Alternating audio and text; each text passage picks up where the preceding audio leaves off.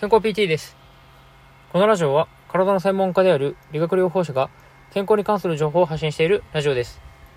そしてこの本日の学びという収録放送は僕が日々の臨床現場や自己学習の中で学んだことや感じたことを音声日記のような形で残している放送です。ということで本日はヘルニアの重症度を判別する方法というテーマについて話をしていきたいと思っております。このヘルニアっていうのは、まいわゆるあの椎間板ヘルニアのことをあの言っているんですけど、まあこのヘルニアに関してですね、あの、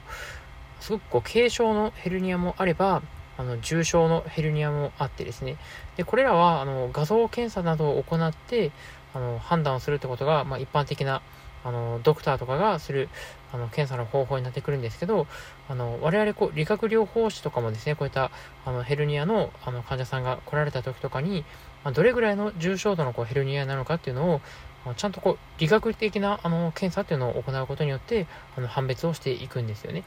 で、そのあの理学的なそのまあ、判別をするためのこう検査っていうのがどういったものがあるのかに関してですね、あの今回あのお話をしていきたいなと思ってますね。で、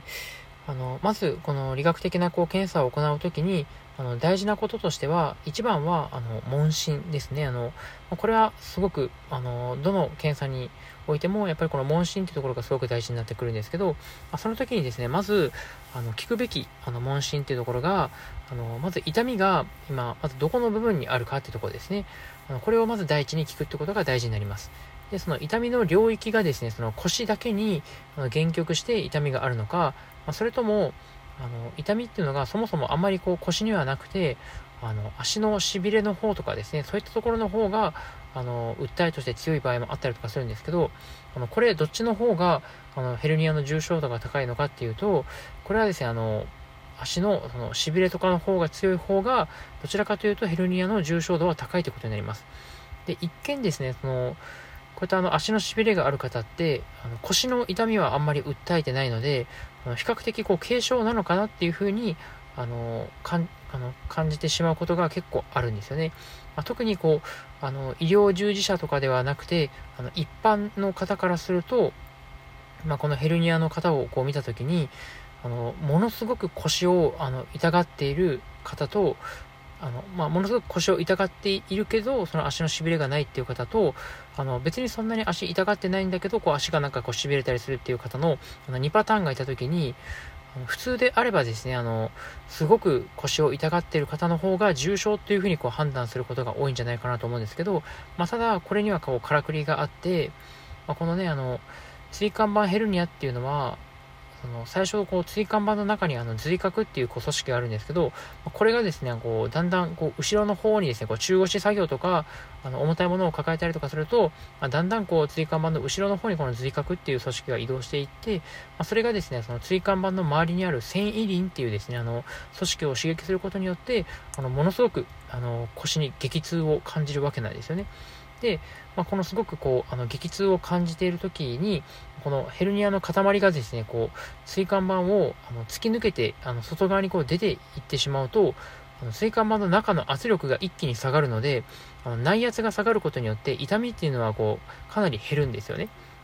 で痛みはあの減るんですけど、その代わりにそういったあの神経を刺激することによってのしびれが出てくるっていうパターンになるんですけど、まあ、こういったあのしびれとかが出てきてしまうと、あの最悪の場合、あの早く手術とかをしないと、あの後遺症が残ってしまうということもあったりとかするんですよね。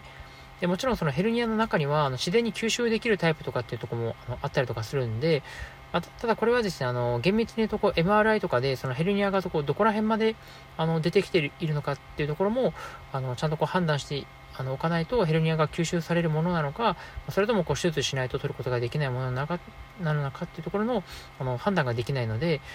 あの一般的にね、その足のしびれがもしも出て、その腰痛はすごく軽くなった場合っていうのは、あの早めにこう治療をあのしていただくということがあの大事になってきますね。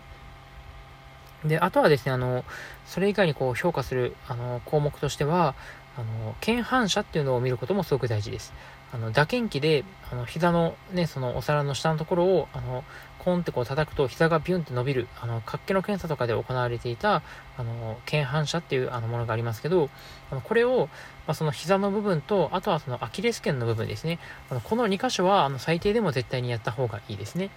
で、あの、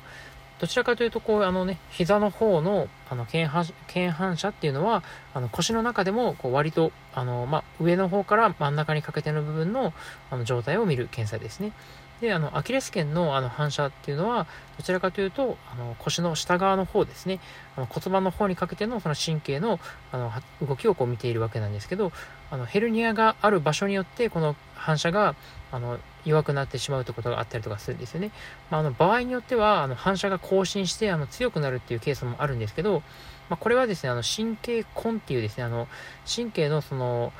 あの枝分かれした部分の根っこの部分がこのヘルニアで圧迫されていると腱反射があの低下してしまってそれが例えばあの、まあ、腰の真ん中あたりですね。腰の真ん中あたりのヘルニアによって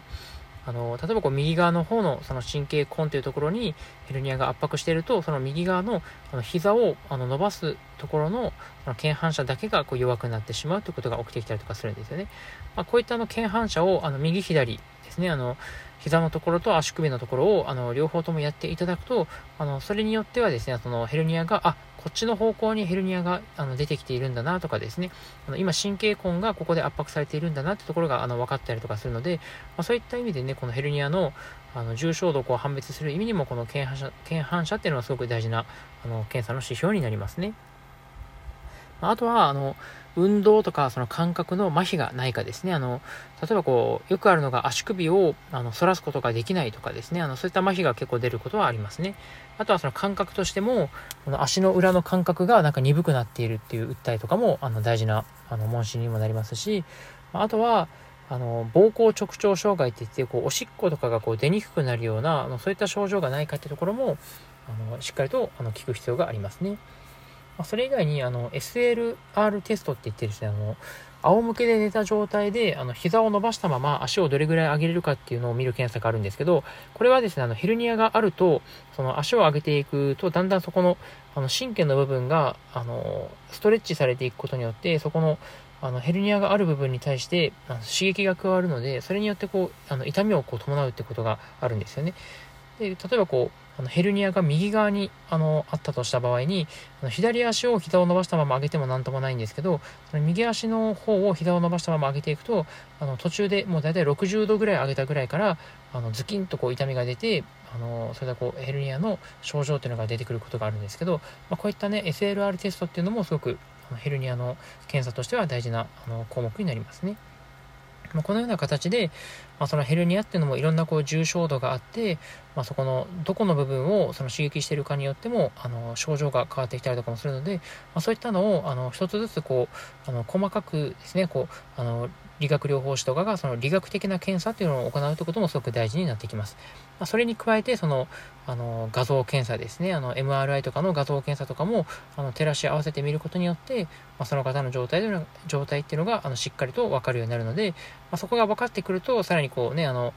どういう治療を行っていくかですよね。その手術をする必要があるのか、それとも、あの手術はしないで、そのリハビリだけであの治療していくのかというところもあの関わってくるので、まあ、そういったことはね、あのしっかりとあの専門家の、ね、我々はあの見ていく必要があるかなというところですね。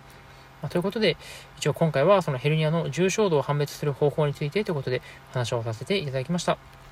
えー、本日も聴いていただきありがとうございました。